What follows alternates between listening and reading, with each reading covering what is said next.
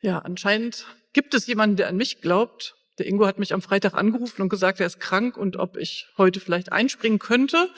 Also er traut mir das auf jeden Fall zu. Er hat mir aber sein Konzept geschickt und das ist so die Basis, aber die Beispiele, ähm, ja, die habe ich so ein bisschen ausgetauscht, weil ich mich nicht so gut ähm, auf Ingos Familie beziehen kann, wenn ich dann ein Beispiel nenne. Ich beziehe mich dann lieber auf meine eigene. Genau, ich habe das einfach so ein bisschen mit meinen eigenen Worten, ihr werdet das schon merken. Genau, ist da jemand, der noch an mich glaubt, ist die Frage heute. Und es gibt alle paar Jahre so eine repräsentative Umfrage, welchen Berufsgruppen vertrauen die Menschen besonders.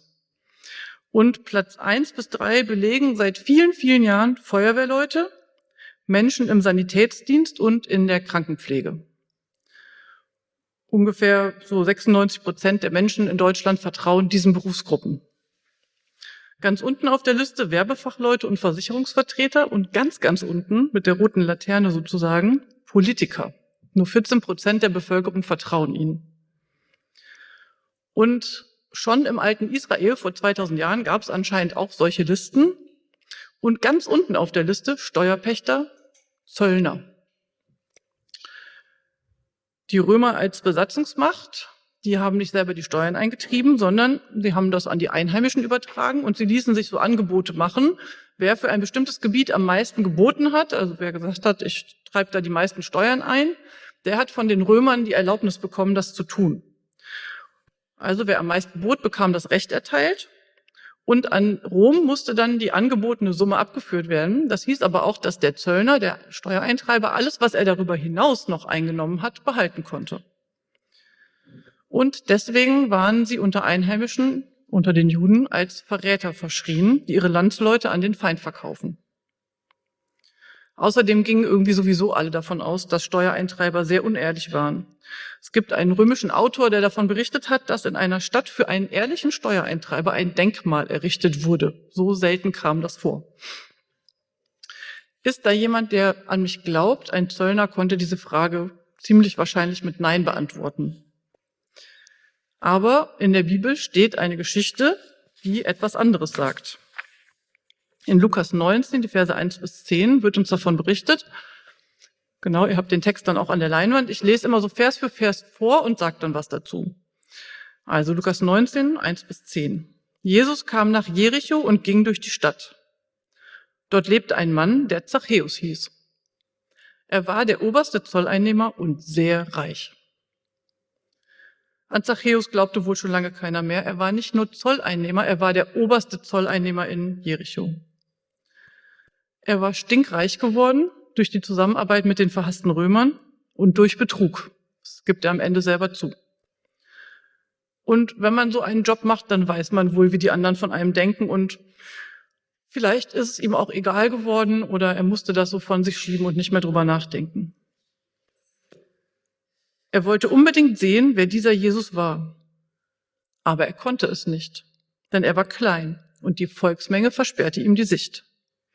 Deshalb lief er voraus und kletterte auf einen Maulbeerfeigenbaum, um Jesus sehen zu können. Denn dort musste er vorbeikommen.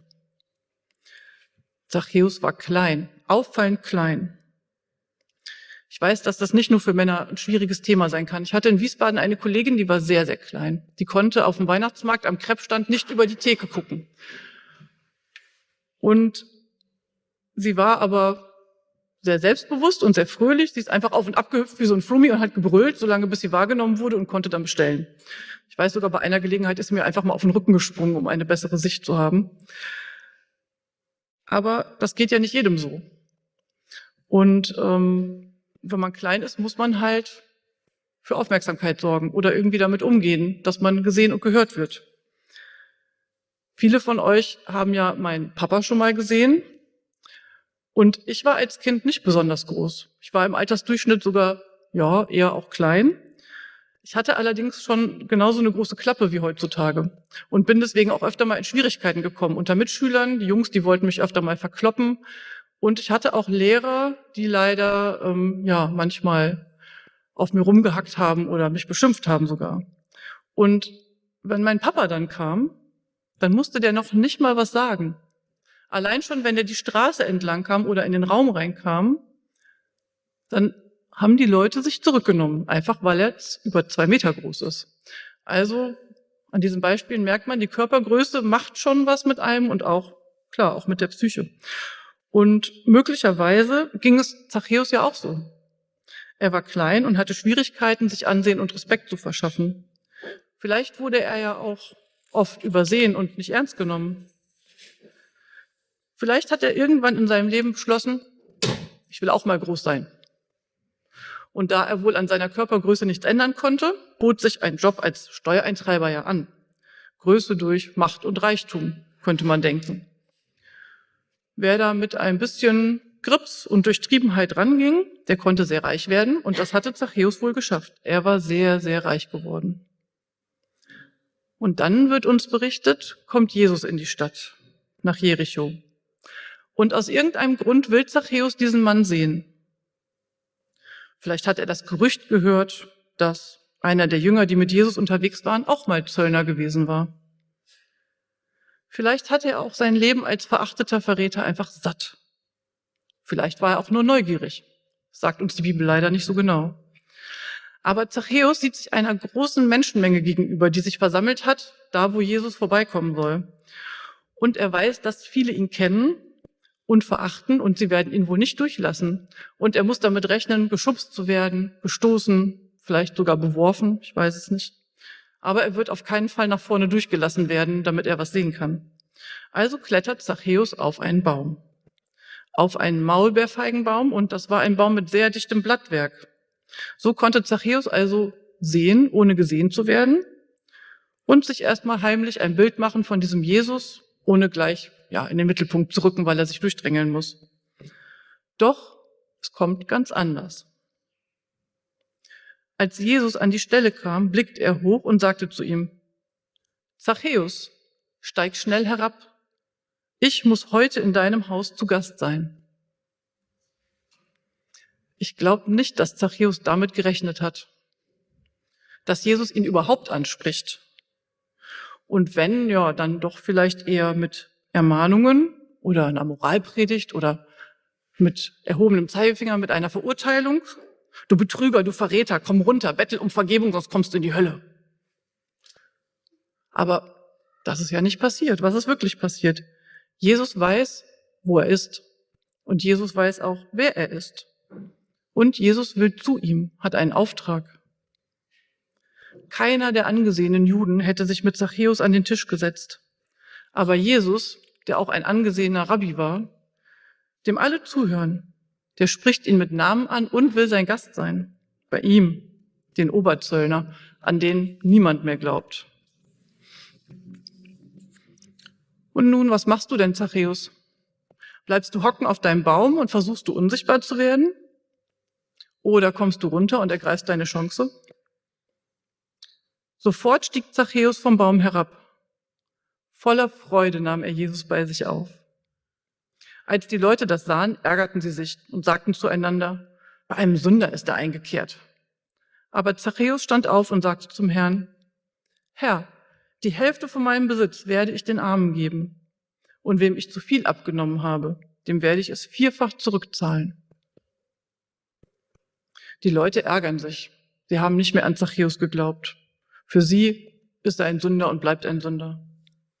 Aber Zachäus freut sich sehr. Irgendwie hat es anscheinend nur diesen einen Anstoß gebraucht, denn er nimmt Jesus auf und ändert sein Leben und zwar ziemlich radikal. Nicht, weil er bedroht wird oder weil er nach einer sehr langen Diskussion zu einer weisen Einsicht gelangt oder weil irgendwas ganz Dramatisches passiert. Er spendet seinen halben Besitz den Armen, hört auf zu betrügen und will die schon von ihm Betrogenen sogar entschädigen. Und das alles, weil Jesus in sein Leben getreten ist. Weil Jesus an ihn glaubt. Jesus glaubt, dass Zachäus es wert ist, ihn als Gast aufzunehmen. Weil Jesus daran glaubt, dass Zachäus sich ändern kann. Und ich habe mich gefragt, wo der Unterschied ist, wenn ich an jemanden glaube oder wenn Gott an jemanden glaubt. Und ich habe ein Beispiel für euch, das kommt euch vielleicht zuerst etwas seltsam vor. Ähm, ich war vor einiger Zeit gebucht mit dem Jo und der Kerstin und der Anita, die ihr auch hier aus der Gemeinde kennt, ähm, bei der MMC Sofabezüge zu nähen. Und ich kann ganz okay nähen und ich habe auch zwei Nähmaschinen zu Hause, aber so ganz normale. Und ähm, da auf der Arbeit standen jetzt zwei so Industrienähmaschinen, mit denen ich mich gar nicht auskannte. Und die Anita arbeitete öfter und die konnte mir ein bisschen was zu diesen Nähmaschinen sagen. Die kannte die so ein bisschen, konnte mir sagen, wie ich damit nähen kann und wie so die Grunddinge funktionieren.